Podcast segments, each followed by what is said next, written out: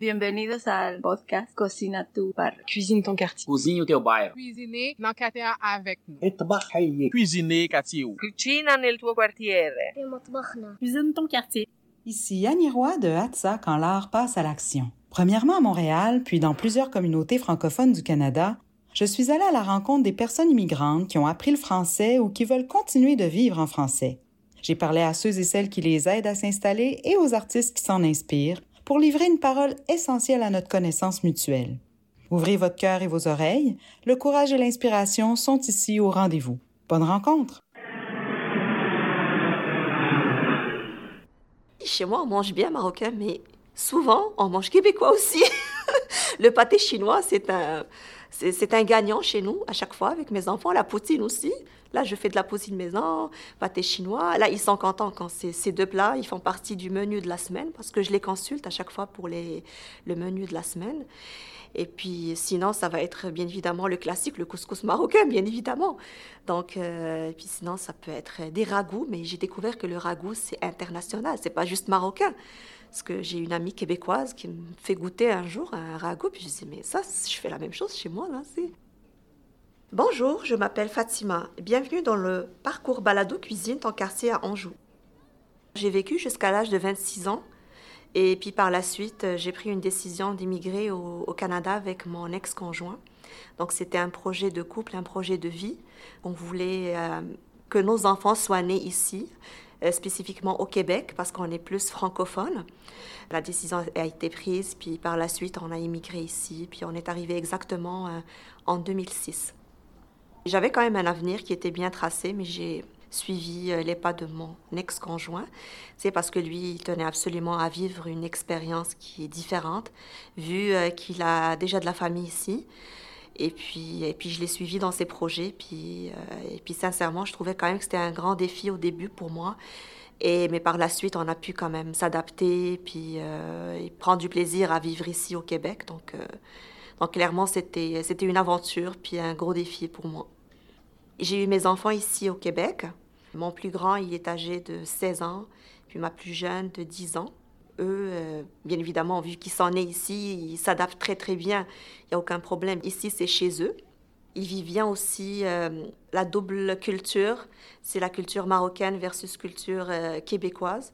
C'est toujours euh, le fun de voir des enfants quand même qui, qui m'apportent beaucoup de la société parce que eux, c'est des éponges. Si, ils amènent beaucoup de nouvelles choses que moi, je connaissais pas vraiment. Et puis moi, de mon côté, je leur, euh, je leur apprends beaucoup sur la culture marocaine. Puis je pense que j'ai réussi par rapport à ça parce que des fois, c'est le défi, c'est ça, c'est-à-dire de pouvoir avoir une, appartenance aussi marocaine que québécoise. Puis je pense que quand même... euh, j'ai réussi, moi, puis, puis le papa. Puis aussi au niveau de l'école, sais, euh, il travaille beaucoup sur ça pour euh, intégrer des enfants, que les parents sont des immigrants. Donc, euh, leur euh, sentir quand même qu'ils sont comme tout le monde, là.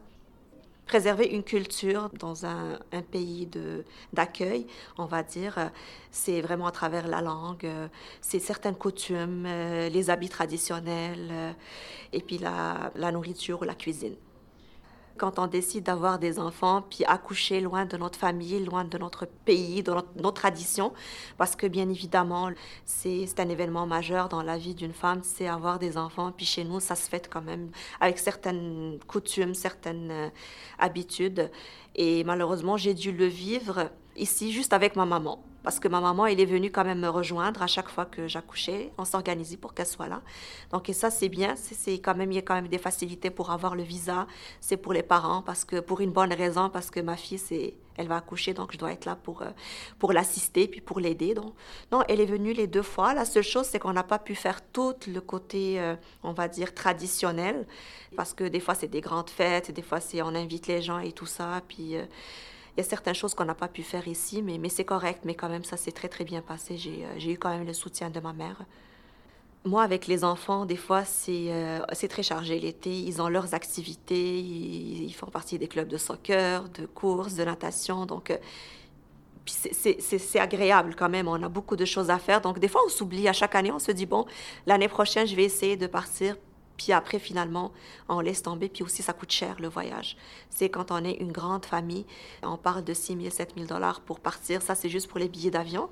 Donc, on se dit quand même, les 6 000, on peut les réinvestir ailleurs. Pour les enfants, ça peut être pour leur offrir une meilleure vie pendant l'hiver, pour acheter les, les vêtements d'hiver, pour euh, les, euh, toutes les choses dont on a besoin là, durant l'année. J'adore les Québécois. J'ai plein d'amis québécois. C'est je, le dis, puis je suis fière quand même de partager cette expérience. C'est des gens qui sont très positifs, sont toujours de bonne humeur.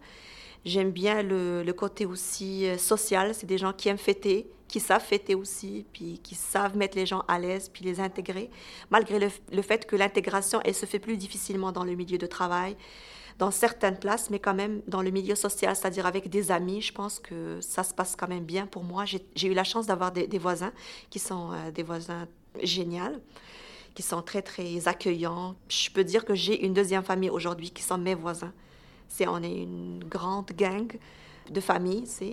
Moi, j'ai d'ailleurs, juste pour euh, spécifier, je suis monoparentale aujourd'hui, je suis plus en couple, donc euh, c'est déjà le fait que je suis toute seule avec deux enfants, avoir de l'aide, c'est... Puis juste des fois, c'est une aide psychologique, une aide qui est symbolique. C'est juste le fait que je sais que si j'ai quelque chose, je peux compter sur mon voisin pour aller chercher mes enfants à l'école ou euh, c'est euh, s'ils jouent dehors, euh, je sais qu'il y a toujours quelqu'un qui va surveiller. On fait ça comme à tour de rôle, puis ça me permet de faire mon ménage ou cuisiner ou juste me reposer, lire un livre. Donc c'est dans ce sens-là que j'aime le Québec.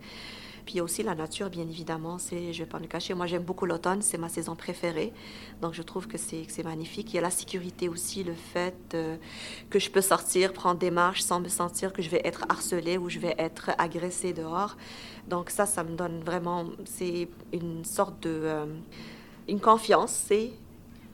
Ben, dans le fond, c'est le carrefour qui est venu vers moi.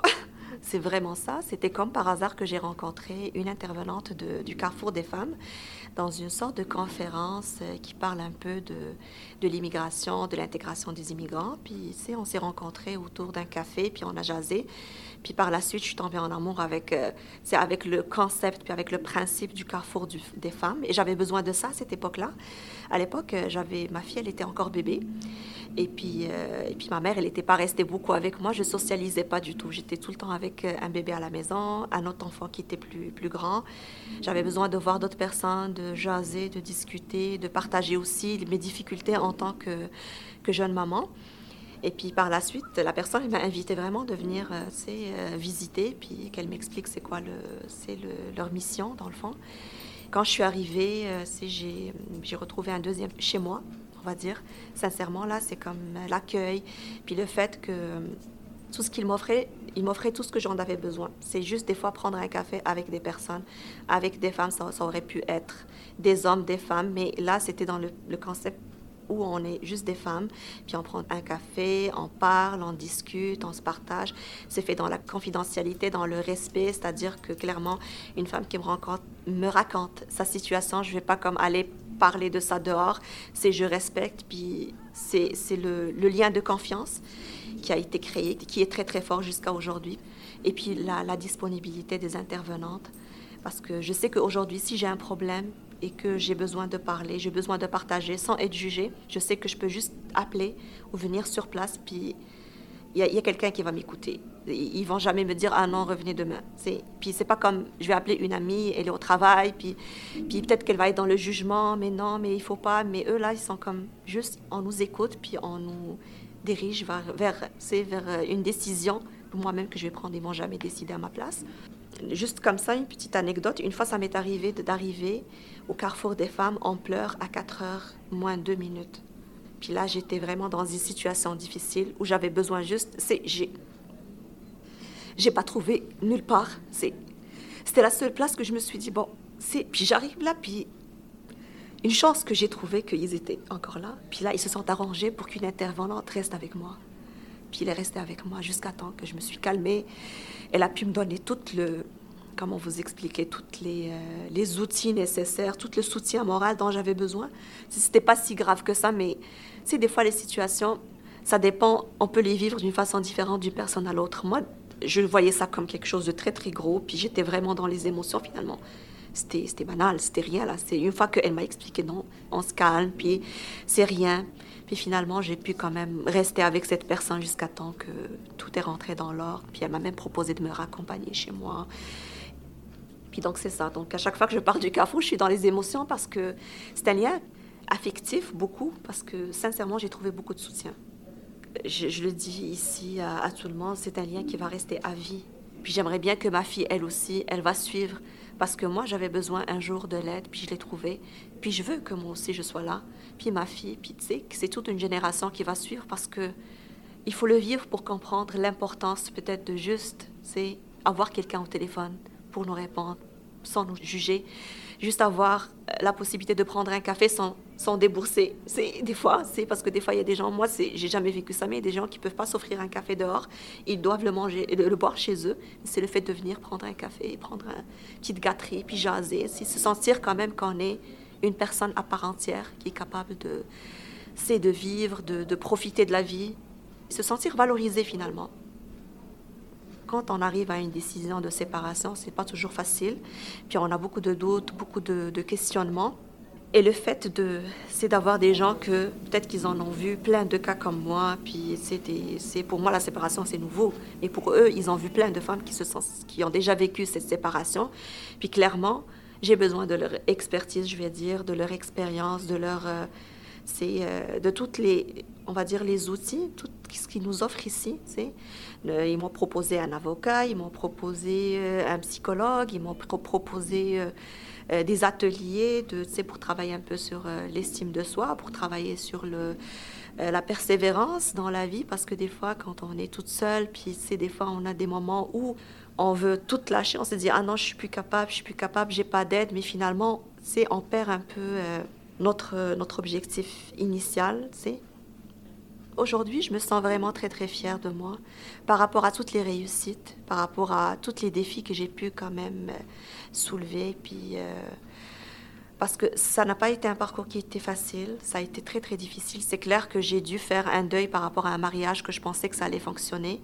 Donc parce qu'au début, quand je suis arrivée, j'étais en couple, puis après, je me retrouve toute seule. Mais j'ai aucun regret par rapport à ma décision.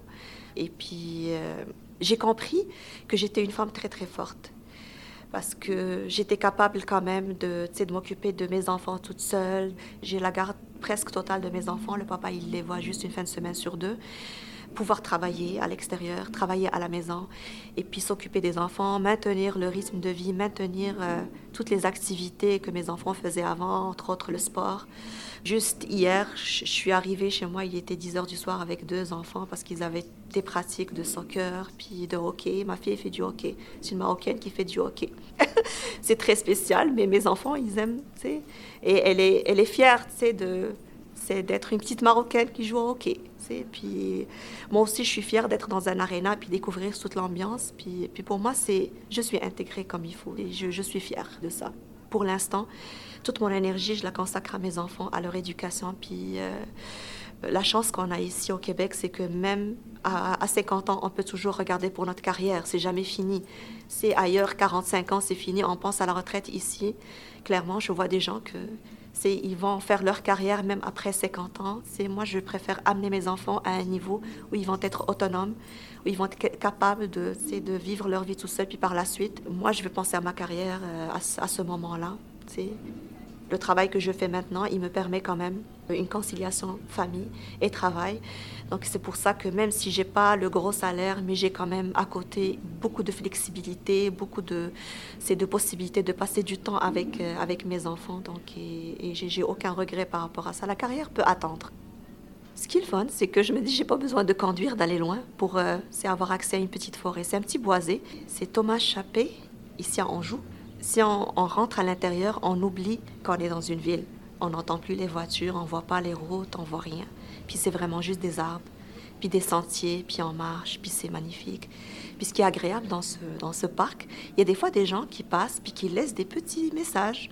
Ils laissent comme des petits galets, puis ils écrivent des petits messages dessus, genre je te souhaite une bonne journée, tu es formidable. J'aimerais bien rencontrer la personne qui fait ça, parce qu'à chaque fois que je vais, puis là, on s'arrange pour en laisser pour les autres. C'est moi, si je tombe sur la première pierre, je vais la prendre. C'est, puis des fois, je peux la, la, remettre à sa place. Et puis je peux partir avec une que je trouve que vraiment, c'est ça vient me chercher le message qui est sur la petite pierre. Puis c'est fait avec de la peinture, puis c'est vraiment bien écrit. C'est quelqu'un qui est généreux de son temps, puis de son amour aussi. Je le connais pas, puis à chaque fois je vois ça, puis là ça ça me rend heureuse. Je me dis, oh mon Dieu, c'est un beau message. Puis des fois, euh, je suis avec des amis, puis on, on s'amuse comme des enfants à chercher les messages. Je vous remercie pour votre écoute et je vous invite à écouter mon balado. Et surtout, euh, un petit message pour tout le monde, c'est qu'il faut garder espoir. Il faut ne jamais perdre notre objectif quand on arrive ici au Québec. Des fois, c'est difficile au début, mais il faut vraiment persévérer parce que après, vous allez voir, vous allez pouvoir goûter à la réussite comme moi j'ai goûté à la réussite. Merci. Je suis séparée depuis 13 ans. Je rentre à la maison, on avait une maison avec le garage. Je trouve que toutes les choses ne sont pas dans la maison. Toutes les choses sont parties. Ces voitures, il avait trois voitures, ces voitures ne sont pas là. J'ai appelé la police. J'ai appelé la police pour dire, je pense qu'on nous a volé, mais la police, ils, ne sont pas venus, mais ils ont dit, est-ce que la porte sont, les portes sont défoncées? J'ai dit non, les portes ne sont pas défoncées. Le garage, il est fermé. On m'a dit, Madame, sûrement que le premier suspect, c'est votre mari, mais calmez-vous, fermez la maison, il va venir. Et non, il n'est pas venu, il était parti en Afrique. Sans rien dire. Alors, c'est comme ça qu'il est parti. Depuis ce temps, ça fait 13 ans, je ne l'ai pas vu, je ne l'ai pas revu. Mais euh, mes enfants sont grandis maintenant. J'ai une fille qui est en stage en, Jamaïque. J'ai une deuxième qui est, qui est tentée de finir ses études universitaires. J'ai ma troisième fille aussi qui vient de commencer l'université. Et j'ai mon dernier qui est au, au collège. Bonjour, je m'appelle Jeanne-François Densangani Mokama. Bienvenue dans le parcours Balado Cuisine Ton Quartier, à la ville d'Anjou. Moi, je suis née dans la ville de Rumeza, Rumeza, c'est dans la province d'Obururi, en Afrique, précisément au Burundi. Je suis née de deux parents de la classe moyenne. Euh, ma mère a été travailleuse sociale.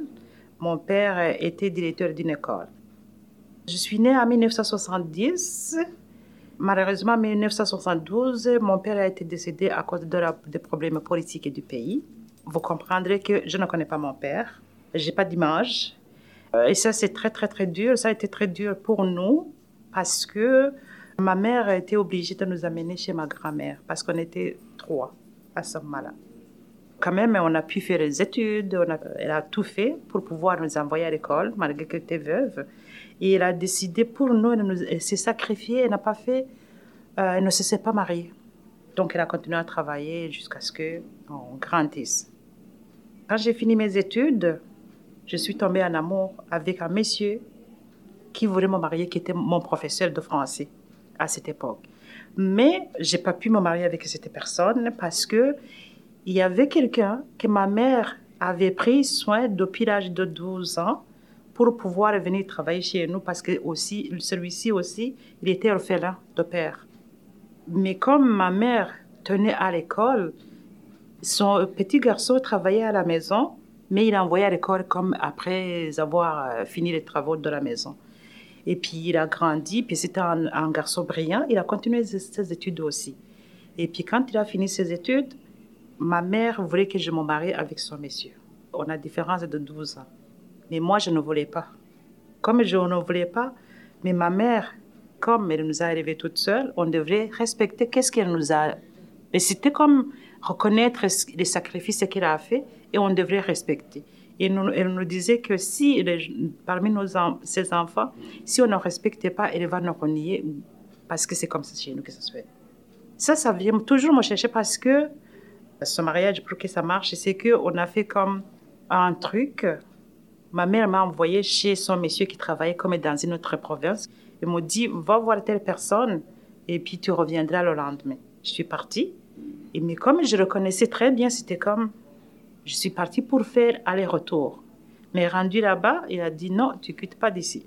Comment ça, je quitte pas d'ici? Il a dit non, non, c'est pas grave, tu es ma soeur, blablabla. Oui, effectivement, Je le prenais comme mon, frère. Euh, le soir, euh, lui, il habitait avec d'autres jeunes hommes. Et puis, euh, on l'a niaisé à dire, oh, mais ta, ta soeur, elle est belle, parce qu'il avait dit que je suis sa soeur. Elle est belle, on va la prendre en mariage. Mais elle a dit, non, non, non, non, non, c'est, elle, est, elle est encore jeune, blablabla. Bla, bla. Donc, euh, je suis dormie là-bas, mais malheureusement, qu'est-ce qui est arrivé, c'est que j'ai été violée. Il m'a resté quelques mois pour finir mes études. Et euh, c'est ça. Je suis tombée enceinte sur le champ. Avant de retourner chez nous, parce que le lendemain, je n'ai pas pu partir. Parce que j'étais vraiment. Euh, j'étais fatiguée. C'est pas juste fatiguée parce qu'il euh, il m'a détruit. Et je pouvais pas me lever, je pouvais pas manger, j'étais pas. Tout cas. Moi, je ne savais même pas si c'est quoi la grossesse et tout ce que vous voulez. Parce que chez nous, en tant que fille, on ne peut pas faire des relations sexuelles avant le mariage. Tu finis d'abord tes études et tu te maries. Ça, je ne connaissais même pas. Là, on ne parlait pas de tomber enceinte. C'était extrêmement, extrêmement rare. Je commence à vomir à l'école. Mais mes professeurs, quand même, c'est des gens qui connaissent c'est quoi la grossesse? Puis, euh, j'appelle mon... C'est ça, la personne qui a fait ça. Je l'appelle, je lui dis, écoute, je pense que je suis enceinte. Et puis il m'a dit, c'est pas un problème, mais de toutes les façons, le mariage est le 31 août. Déjà, tout est déjà planifié derrière mon dos. Quand on a fini les examens, je suis rentrée voir mon oncle, qui a une femme médecin à la capitale. Puis je, je l'explique, je dis voilà, voilà. Puis comme mon oncle savait quand même que je ne suis pas, pas ni délinquante, il a pris soin de m'écouter et de faire tout son, tout son possible pour se faire avorter. Donc, il a parlé avec sa femme qui était médecin, mais l'information a fait fuite et tombée dans l'oreille de, donc de son monsieur. Et puis, le monsieur, il est venu, on était à table à midi, il a dit J'ai compris que vous allez faire avorter mon enfant. Si il se fait avorter, sachez que je vais vous amener en, prison. Parce que l'avortement chez nous, c'est pas permis du tout, du tout. Il y en a, c'est des gens qui le font, mais c'est caché. Ça ne se fait pas. Donc, on a eu peur de le faire. Non seulement ça, il a contacté ma mère, sa famille, tout est organisé, tout, tout, tout, tout. Alors, euh, quand c'est fait comme ça, je ne pouvais pas me faire avorter. J'étais comme, il faut que j'accepte son mariage, là, qui a eu lieu à la date qui était prévue. La guerre, encore une fois, a éclaté en 93. Il fallait que je quitte le pays d'urgence. Donc, euh, il m'a amené dans son pays euh, où il travaillait, en Égypte travaille en Égypte. La langue, l'arabe, oublie ça. Chez nous, on parlait le kirundi, un peu de français qu'on apprend à l'école. L'anglais, oublie ça. Donc, euh, en Égypte, c'était soit l'arabe ou la ou, l'anglais. C'était au Caire. Je n'avais pas ces langues-là. Et de toutes les façons, j'allais euh, accoucher deuxième enfant.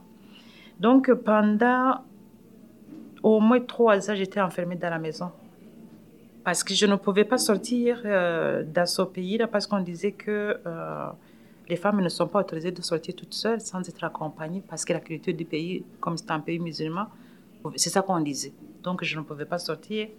Et non seulement ça, je ne pouvais pas sortir à cause de la, du problème de langue. Donc au pays, c'est pas encore stable. Au Burundi, c'est pas encore stable. Et puis on dit, qu'est-ce qu'on fait? Est-ce qu'on reste ici? On fait quoi? Après ça, on a regardé d'immigrer dans d'autres pays.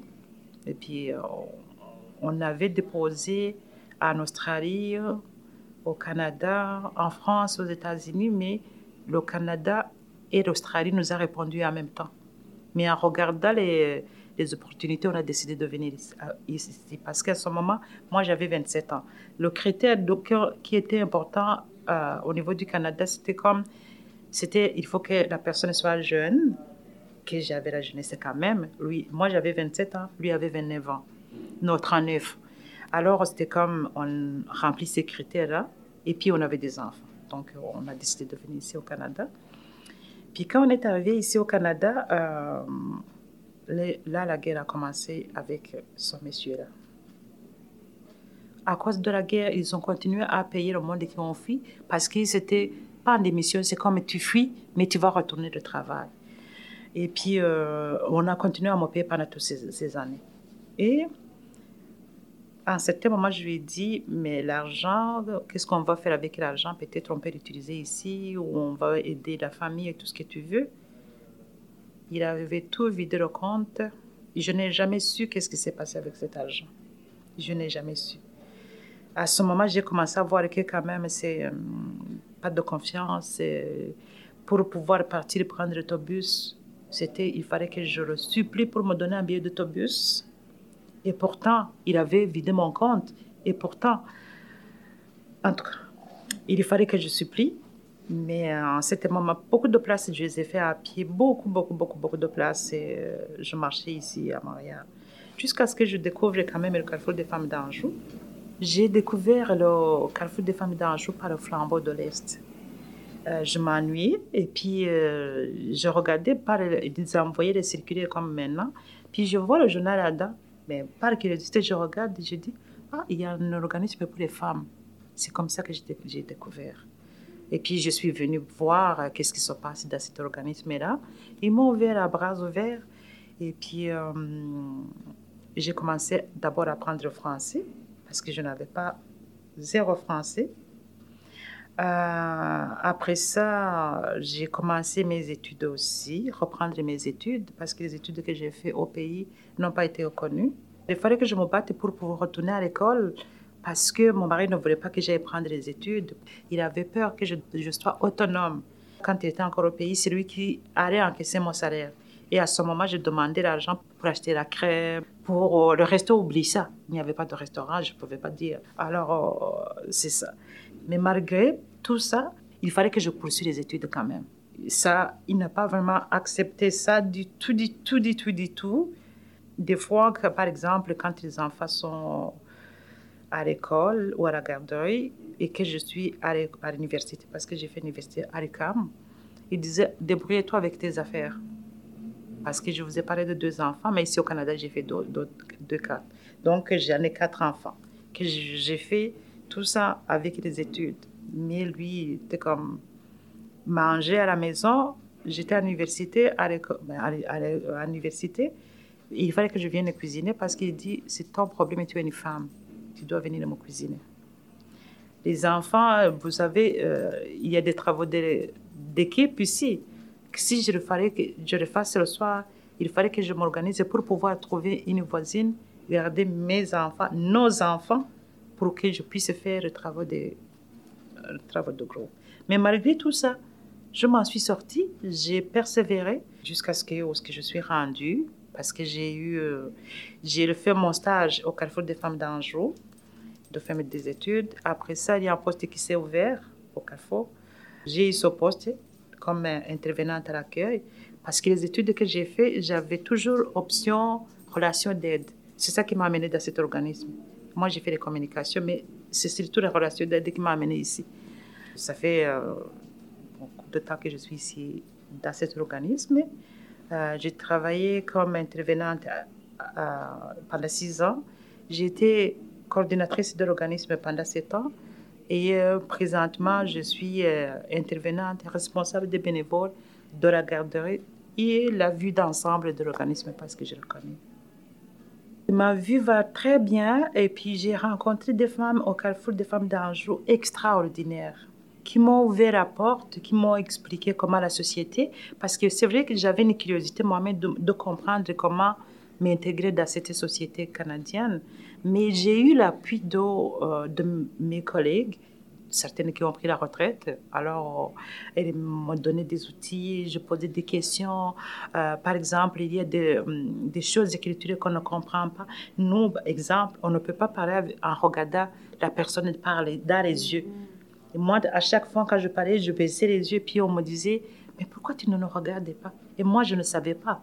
Donc, j'ai appris beaucoup, beaucoup, beaucoup de choses au niveau de- du Carrefour des femmes d'Ange. D'ailleurs, euh, tout ce que je connais de l'intégration, c'est vraiment au, au niveau du Carrefour des femmes d'Ange.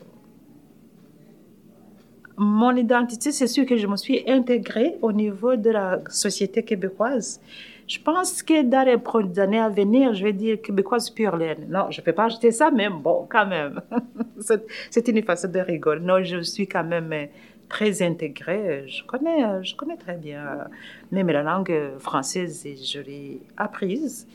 Euh, je ne peux pas dire que je la maîtrise, mais personne ne peut pas me vendre en français. Je comprends tout. J'écris très bien aussi. Donc, euh, oui, je me suis très bien intégrée. Mes enfants, c'est des Canadiennes et des Québécoises.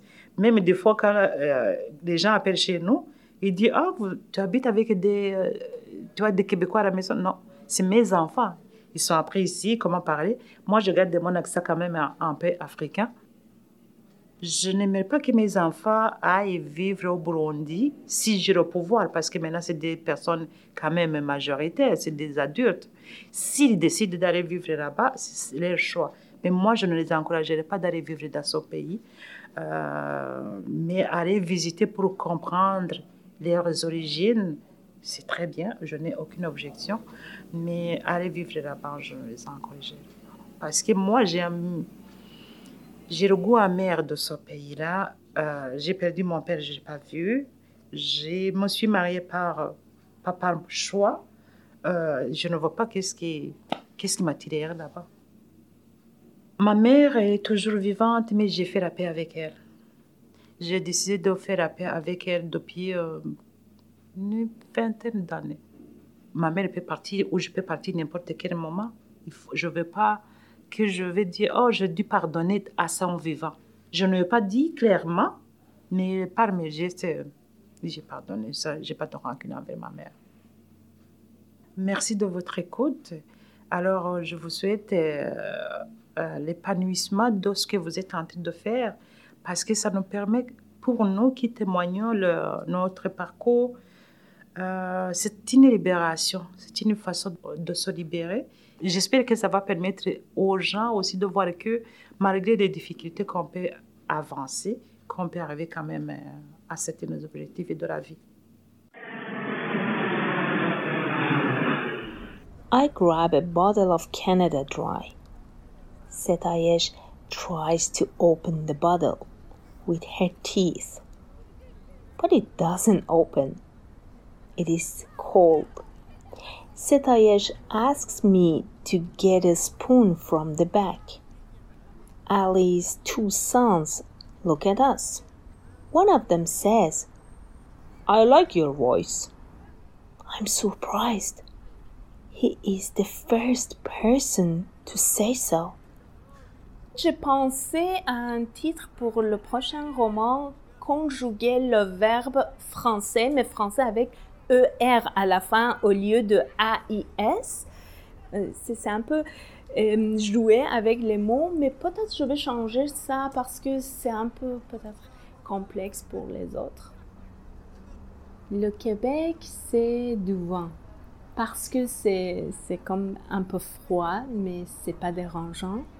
Et c'est tellement libre qu'il peut voyager partout et c'est agréable.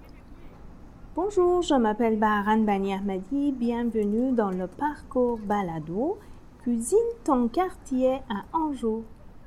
Je suis née à Téhéran euh, pendant la guerre l'Iran-l'Irak. Peut-être c'est pour ça j'aime l'art, j'aime parler avec au monde par l'art parce que mon enfance c'était pas facile. C'était pendant la guerre, on avait toujours des traumas, des des, situations pas agréables pour un enfant surtout. Et je pensais toujours, je peux imaginer, je peux créer un autre monde avec l'imagination, avec l'art, avec euh, tout ce que j'ai créé, j'ai écrivé, j'ai raconté. Je pense que ça vient de ça, mon tendance par, euh, par rapport à l'art. Quand je suis arrivée ici, j'avais 34 ans. Je suis venue ici toute seule. J'avais personne et c'était très difficile euh, la première année ici. J'avais personne. J'avais juste deux amis qui ont été pas vraiment à Montréal à l'époque et c'était très difficile. Mais maintenant, euh, je suis mariée avec quelqu'un ici que je l'aime beaucoup. On s'aide beaucoup. Il est dans l'art aussi. En tant qu'un enfant, je me rappelle pendant la guerre, on était dans une position, dans une situation de choisir entre euh, de se sauver, aller comme euh, quelque part comme euh, un exil ou quelque chose, par exemple notre sous-sol, ou choisir comme ok, on va rester fort comme je me rappelle de mon grand-père qu'il voulait toujours rester très fort, il échappait jamais, il restait toujours comme ça et il disait non, euh, si je veux mourir, je veux mourir. Je me rappelle de cette résistance de mon grand-père et je me disais toujours, ok, comment je peux vraiment faire un pont entre les deux choix qu'on a, la résistance et sauver ta vie? La réponse, c'est dans l'art vraiment. C'est vraiment ce pont que on peut toujours faire, comme j'ai dit, de, se sauver, d'aller plus loin que notre vie quotidienne, qui est pas toujours agréable, et en même temps avoir quand même une résistance. Parce que les deux, les deux choix sont un peu passifs, mais on peut faire un pont et ce pont, ça va créer un autre monde meilleur. Heureusement, j'ai pas perdu ma famille, euh, mes amis, parce que la guerre, c'était plutôt au sud de l'Iran et on habitait à Téhéran, qui était euh, quand même loin du sud. Mais ça existait toujours, ces images qu'on voyait tout le temps dans la télé et il y avait propagande de notre gouvernement qu'on n'était pas d'accord avec notre gouvernement non plus, mais juste imaginez comment c'était dur on était dans une guerre et en même temps, on n'était pas d'accord avec notre gouvernement. C'était comme on était vraiment seul, un peuple très seul. Et en plus, le monde était silencieux par rapport à cette guerre parce que c'était au début de la révolution euh, islamique en Iran et le monde, quand même, c'était plutôt contre ce gouvernement aussi. Euh, et ils ont vendu beaucoup d'armes. Même, je suis en train d'écrire euh, un roman. Je vais essayer d'écrire en français. Euh, je parle de ça que toutes les armes utilisées dans cette guerre n'importe quelle guerre, ça vient des pays que maintenant on vit, qui nous protègent maintenant, mais c'est à nous, les artistes, de parler de ça. Si un peuple dans n'importe quel pays veut être actif prendre euh, une initiative, c'est ça l'initiative. Peut-être vous pouvez rien faire pour des autres pays, mais vous pouvez être au moins pas silencieux par rapport à votre gouvernement, votre politique, et ça c'est le minimum qu'on peut faire pour l'humanité.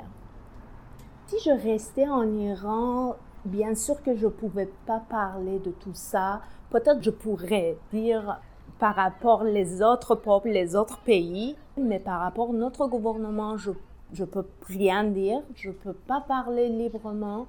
Bien sûr, il y a, il y a la liberté que j'en ai ici pour profiter justement de dire ce que je pense et ça, c'est une résistance que je pense euh, j'ai appris de mon grand-père, mais j'ai mélangé avec l'art. Depuis que j'étais comme adolescente, j'avais cette rêve de quitter l'Iran, de, de, vivre librement comme je veux. Je suis allée en France pour faire mes études, mais à cause des choses personnelles, ma mère qui était malade, peut-être parce que j'étais plus jeune, je ne sais pas, euh, je suis retournée en Iran en 2012. J'ai resté en Iran et j'ai fait ma carrière là-bas. J'étais quand même connue comme une actrice, une écrivaine là-bas. Et à un moment donné, je pensais la dernière année que j'étais en Iran, j'ai vu, ok, je peux rester célèbre, même aller plus loin que ça. Euh, il y avait que des journalistes qui voulaient parler avec moi. Il y avait que des photographes qui prenaient des, des photos de moi. J'ai dit oui, je peux rester ici. Qu'est-ce que je vais faire au Canada, au Québec? Je vais aller travailler comme un, job, job alimentaire. Ok, je vais rester ici. Mais à un moment donné, la dernière année, je ne sais pas qu'est-ce qui s'est passé à l'intérieur de moi, que je dis non, je veux juste être moi-même. N'importe quoi que je veux faire, même travailler, je sais pas, un job alimentaire, je vais rester moi-même. Parce que là-bas, c'est mon pays, mais j'étais quand même la victime de discrimination. Parce que là-bas, et tu dois soit être avec le gouvernement, surtout si tu es, une femme, tu es vraiment une victime euh, là-bas. Et je me disais, non, juste sois toi-même. Juste Baharan. Baharan, c'est comment? Et je pensais, ok, Baharan euh, ne dit pas de mensonges, prétend pas quelqu'un d'autre, mais là-bas, je devais prétendre quelqu'un d'autre. Je suis arrivée finalement ici, je pensais je vais travailler dans les restos. C'est pas grave ça, mais c'était pas mon métier et finalement, j'ai toujours travaillé en art et même je pense que j'ai bien profité des opportunités que j'avais et je veux justement dire aux autres, aux, autres immigrants, profitez de cette liberté, profitez de cette opportunité que vous avez et mm, parler de tout ce que vous ne pouvez pas parler chez vous. Inconsciemment, j'ai vu dans tout ce que j'ai écrit que je parle des femmes. J'ai jamais pensé à ça parce que je me considère pas comme une féministe. Les femmes sont très importantes dans tous les sujets que j'ai choisis. C'est vraiment inconsciemment, j'ai jamais pensé à ça dans mon dernier roman que ça va sortir bientôt en anglais qui s'appelle Prophetess, Prophetess en anglais, j'ai parlé des femmes, mais en même temps, je voulais pas consciemment de, de parler des femmes parce que déjà, je pense que séparer les femmes, les hommes, c'est trop et on n'a pas besoin. Mais après ça, j'avais un projet de théâtre par rapport encore les femmes inconsciemment. Et à la fin, j'ai réalisé que même les femmes québécoises, peut-être pas dans les grandes villes, parce que j'ai fait ça dans une petite ville, j'ai reconnu que même les femmes québécoises, surtout l'autre génération avant nous, il y a toujours des choses que elles n'ont pas assez de confiance en elles-mêmes que les hommes. Et je me disais, oh my God, ça c'est triste ça. Alors, c'est quelque chose très global, c'est mondial, c'est quelque chose que même dans un pays si libre, un pays qui est pour les femmes, qui est construit pour les femmes, c'est magnifique pour les femmes, encore ça existe, ça, et ça vient de quelque chose plus profond qu'on pense. C'est vrai, je ne veux pas euh, séparer les femmes, les hommes. Il y a des hommes qui sont euh, victimes aussi. C'est pas vraiment le sexe qui est important. S'il y a quelque chose, s'il y a une discrimination, on doit faire euh, une position et on doit parler de ça. Mais en même temps, on est toujours très loin par rapport aux femmes et on doit vraiment parler de ça. moi, quand j'écris en anglais, je suis meilleure, mais quand je parle en français, je suis un peu meilleure. Euh, je dis, ok, je peux essayer en français aussi, surtout parce que mon prochain roman, c'est par rapport à une fille iranienne qui est immigrée au Québec et elle parle pas le français et elle a beaucoup de défis pour apprendre le français. Alors, je pensais euh, au début d'écrire en, persan, et après traduire en français. Mais après, je dis non, c'est une bonne opportunité pour écrire en français. D'abord, je vais améliorer le français. Après ça, c'est vraiment ça, les défis que cette fille a pour apprendre le français ici au Québec. Hmm, c'est ça, je parle de ça et pourquoi pas. Et hmm, voilà, le, le prochain, ça va être en français, malgré que c'est très difficile, c'est presque un an que je travaille là-dessus et j'ai encore peut-être un an ou je sais pas, euh, quelques mois au moins. Euh, mais il y avait une autre raison que j'ai choisi à écrire en anglais et en français parce que quand je suis venue ici, je savais que je suis écrivaine, mais quand je parlais avec les gens, mes écritures, ils ont été tous euh, en persan. Et je ne pouvais pas prouver que je suis capable parce que les, les francophones, les anglophones, ils comprenaient pas personne. Et je pensais, ok, je dois aller travailler ailleurs, je dois aller trouver un autre job. Et la langue, c'est une barrière pour moi. Mais petit à petit, j'ai appris il n'y a aucune barrière dans l'art. Et si mon niveau de français, c'est comme 10 sur 100, je peux utiliser même le 10. Si mon anglais, c'est comme 20 sur 100 ou whatever, c'est meilleur que 20 ou 10. Mais quand même, je peux juste aller jusqu'à là. Et je veux juste prouver que dans l'art, il n'y a pas de barrière. Et surtout au Québec, il n'y a aucune barrière. Ça, c'est quelque chose que j'adore. Je suis arrivée au Québec, je me disais, je ne vais pas répéter la faute que j'ai faite quand j'étais en France. Quand j'étais en France, j'avais que des amis iraniens j'avais que fréquenté avec les Iraniens. Et je pense, euh, je n'ai pas vraiment utilisé cette opportunité pour pratiquer le français, pour euh, connaître la culture française qui est vraiment riche et impressionnante. Mais ici, je me disais, non, évite, pas parce que les Iraniens sont pas bons ou sont, pas, sont très gentils. Au début, on m'a aidé beaucoup. Sans la communauté iranienne, je pouvais pas survivre en fait. Mais je me disais, non, juste essaye de connaître la culture québécoise et la langue française, améliore ta langue française.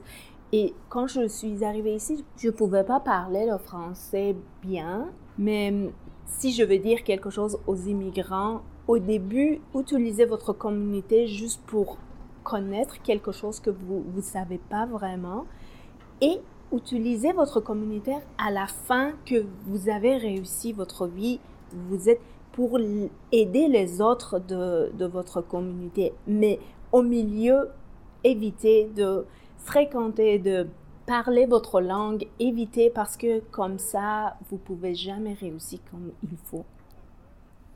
Si je vous invite pour manger chez moi, euh, surtout ça va être des repas iraniens. C'est sûr qu'il va être des desserts perses avec de pistaches, safran, avec eau de rose, je sais pas. Et surtout, ça va être végétarien parce qu'on mange pas de viande. Merci de m'écouter. La seule chose que je pense, je voudrais dire, profitez de votre liberté parce que pour vous c'était gratuit, mais il y a des gens qui meurent pour cette liberté dans les autres pays. Ce qui est le plus important à porter avec soi, je pense que c'est tous les beaux souvenirs qu'on a de là-bas. Il peut y avoir des objets qui nous les rappellent, mais c'est surtout les, les souvenirs, les émotions vécues, la joie de vivre qu'on avait là-bas. Bonjour, je m'appelle Gilles Provencher. Bienvenue dans le parcours Balado Cuisine Ton Quartier à Anjou. Moi, Gilles Provencher, j'ai eu l'occasion de voyager, d'aller travailler à l'étranger. Euh, j'ai passé euh, presque 13 ans à l'étranger, principalement en Afrique. Et euh, bon, je tombé en amour avec ce qui était différent de d'apparence, ce qui était différent de nous. J'ai eu un immense plaisir. J'ai vécu au Zaïre, qui est aujourd'hui le Congo. Kinshasa, j'ai été en brousse, donc j'ai vu différentes choses. J'ai été aussi euh, pendant une dizaine d'années au Mali, où j'ai parcouru en aller-retour à peu près tous les villages, tous les coins. Et euh, j'ai trouvé la bonne culture qui était très belle, qu'on sent aujourd'hui dans nos chansons, entre autres. Si vous pensez à, à nos amis les Koras, qu'on trouve du Sénégal à l'intérieur de ça, c'est et on trouve beaucoup de musiques qui viennent de l'Afrique de l'Ouest, euh, d'Afrique centrale aussi, on les retrouve, euh, qui percolent, je dirais, à travers nos, nos créations aussi euh, du Maghreb, d'un peu partout. je me suis aperçu que malgré les différences apparentes, on est, on est tous pareils. On peut avoir des religions différentes, on peut avoir des couleurs différentes, on peut avoir des, des mettez ce que vous voulez, des tailles, ce que vous voulez mais on a tous des, une base qui est très grande et commune. Et euh, je revenais régulièrement ici pendant ces années-là, donc je parle des années 75 jusqu'à 86-87. Et euh, aujourd'hui, je me sens à l'aise avec le monde en général, quelle que soit leur culture. Tout à fait par hasard que je suis rentré à, Carrefour Solidarité Anjou. J'étais en lien sur, euh, sur euh, LinkedIn avec bon, plusieurs personnes, dont la présidente de l'époque. Et on se connaissait pas, mais on discutait régulièrement. Et elle m'a demandé si je voulais faire partie du conseil d'administration. Donc, j'étais attends un peu, je regardais, je regardais. Puis, j'ai dit, oui, ça m'intéresse parce que ça allait dans, dans ce que j'aime, euh, là où je me, me trouve bien, quoi. Et c'est comme ça que je suis arrivé sur le conseil d'administration. Après la partie, j'ai pris la présidence. Par la suite, euh, le directeur général a quitté, donc euh, j'ai décidé d'aller sur le terrain proprement dit et de prendre en charge la, direction générale avec le bagage que j'avais accumulé de ce qu'était l'intégration, parce que j'avais eu à m'intégrer, moi aussi, au Mali et aux Zaïre de l'époque et dans d'autres pays aussi où j'ai visité. C'est une grande difficulté quand on arrive, on n'a pas de repères, etc. Donc, je suis arrivé avec ce bagage-là. Puis aussi, j'avais fait une maîtrise là, au HEC euh, en 2000, où j'étais retourné aux études pour des raisons particulières. Et euh, je m'étais beaucoup intéressé à tout l'aspect transfert de compétences, de connaissances. Ça faisait un tout là où je me sentais prêt à relever ce défi, de magnifier, de bonifier l'approche de, Carrefour Solidarité Anjou Anjou. Anjou, premièrement, est euh, un quartier, un arrondissement, devrions-nous dire, qui reçoit beaucoup de nouveaux arrivants, beaucoup d'immigrants depuis quelques années, depuis, je dirais, 4-5 ans on a vu une population arriver vers Anjou. Les raisons peuvent être multiples, j'en ai dans tête, mais bon, hein. Mais c'est ça, il y a eu beaucoup de, nouveaux arrivants, d'immigrants qui sont venus s'installer ici, Maghreb, euh, Latinos, et on voit de plus en plus d'Africains maintenant aussi, euh, Africains très larges, mais je veux dire Afrique de l'Ouest, Afrique centrale, venir s'installer ici. Et euh, le premier service qu'on a, c'est l'accueil. Les gens qui arrivent ici, qui sont nouveaux, euh, ils sont pris devant l'inconnu. L'inconnu, que ce soit pour leurs enfants s'ils sont malades, eux, ils sont malades, comment se déplacer, la loi, euh, euh, la police, etc., les écoles, la santé, comment ça fonctionne. Donc l'accueil, on a une division, une personne qui est en charge de l'accueil et qui euh, s'occupe d'accompagner les gens qui arrivent, de, les orienter vers ce qu'ils ont besoin de trouver, des traducteurs aussi à l'occasion s'ils ont besoin de traduire des papiers, de les accompagner, que ce soit face à, à, services sociaux, face à, le côté légal, face à peu importe quoi. On a ensuite de ça aussi la francisation. On est mandaté par le MIFI pour donner des cours de français qui sont reconnus par le MIFI naturellement et euh, il y a toute cette partie-là aussi. Ce sont des cours à temps partiel qu'on donne. Et euh, l'été passé, on avait sept groupes. Puis une autre partie qui est très importante que j'ai poussé de l'avant est toute la partie interculturelle. Les gens qui arrivent ici, de quelle façon peuvent-ils mieux se sentir à l'aise face à tout ce qui les entoure? Et les gens qui sont ici depuis longtemps, comment se sentir à l'aise aussi par rapport à ces gens qui arrivent, ces nouveaux qui arrivent? Il y a un mur là, qui est entre euh, même des gens issus d'immigration, un Maghrébien, un, un, je sais pas moi, un Vietnamien, peu importe, un, un, Camerounais, vont avoir des cultures différentes. A un Québécois au milieu de ça qui a jamais trop sorti aussi. Donc, il y a des murs qui s'érigent, des difficultés de communiquer, euh, des peurs de l'autre. Mais dans ça, on est tous l'autre de, de quelqu'un. Donc, on emmène autour de groupes restreints, là, une dizaine, une quinzaine de personnes, des gens à partager différentes choses, mais des gens de différentes origines, et de co-créer en partageant ces choses-là. Ils co-créent, par exemple, en, faisant du dessin, du graffiti. Donc, ils apprennent à, vivre ensemble, à voir ce quelle est la dynamique de l'autre, à voir comment l'autre pense. Ils s'aperçoivent que, finalement, ils sont pareils. C'est la même chose une des activités, c'était c'est où chez moi? L'idée est sortie à un moment donné parce qu'on se pose la question quand on arrive ici, c'est où chez moi? Euh, moi, quand je suis arrivé au Mali, c'est où chez moi? Je me sentais à un moment donné plus au Mali qu'au Canada quand je venais. Et les gens qui sont ici, c'est la même chose. À un moment donné, ça devient leur chez eux. Et ils se posent la question parce que tous les racines sont là-bas. Donc, ils n'ont pas nécessairement transporté tout l'arbre avec eux. Mais c'est où chez moi, c'est important. Donc, on, a une chorale qui est extrêmement intéressante pour les jeunes, les adultes. On s'adresse autant aux jeunes, aux adolescents qu'aux adultes. On a un flash mob, on a du slam, on a un truc qui s'appelle lettres et chiffres. C'est de l'aide scolaire, là, mais sans dire. Très ludique, très agréable. On a exploratrices, explorateurs qui aident à découvrir le quartier et on va même plus loin. On avait des projets avec l'Université de Montréal pour découvrir un peu plus euh, ce qu'est Montréal, ce que sont les, points. On fait des sorties à la cabane à sucre, chercher des pommes, etc. L'hiver, euh, il y a deux ans, là, les dernières années ont été plus difficiles, là, mais aller, par exemple, au Festival des Neiges, euh, aller au Jardin zoologique, etc apprendre à se sentir à l'aise dans ce milieu. Donc ça, c'est le troisième euh, volet. Le quatrième volet, je l'appelle projets spéciaux. Par exemple, on fait de l'aide pour ceux qui sont démunis, de l'aide pour remplir des rapports d'impôts. Les gens viennent à nous de quelle façon? Ils viennent de plusieurs façons. Disons qu'on est un organisme moyen, on n'est pas un gros organisme comme ceux qui nous entourent et qui ont un peu plus de publicité euh, face à, à ce qu'ils font. Mais euh, il y a beaucoup de gens qui viennent grâce au bouche à oreille. J'ai le, le, le, plaisir de dire grâce à la qualité de service qu'on offre, à cette présence. Dans tous ceux qui sont là, c'est pas un job de, de 8 à 4 et demi, puis euh, du lundi au vendredi. Parce que ça ne pourrait pas fonctionner. C'est même pas un job, c'est un, une profession qu'on a et euh, je crois, là, c'est principalement ce qu'on offre, la qualité de nos gens qui fait que les gens viennent vers nous. Des fois, c'est un petit peu plus compliqué de venir ici. Euh, si vous venez par bus, euh, vous prenez la 141, vous allez débarquer juste à côté. Sinon, ben, regardez Google Maps, vous allez trouver euh, facilement 7800 Métropolitain Est. Euh, numéro de téléphone qu'on peut nous rejoindre, c'est le 514-355-4417.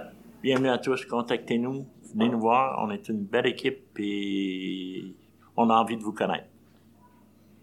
Je vous remercie de m'avoir écouté pour ce court moment ensemble et j'aimerais vous partager la chose suivante. Prenez le temps d'aller voir l'autre. Prenez le temps de le connaître. Passez par-dessus vos frontières, vos barrières, vos peurs. Il y a beaucoup de belles choses qui vous attendent de l'autre côté de ces barrières-là. Merci encore de votre écoute. J'espère vous retrouver tout au long du parcours balado. Je vous dis à la prochaine.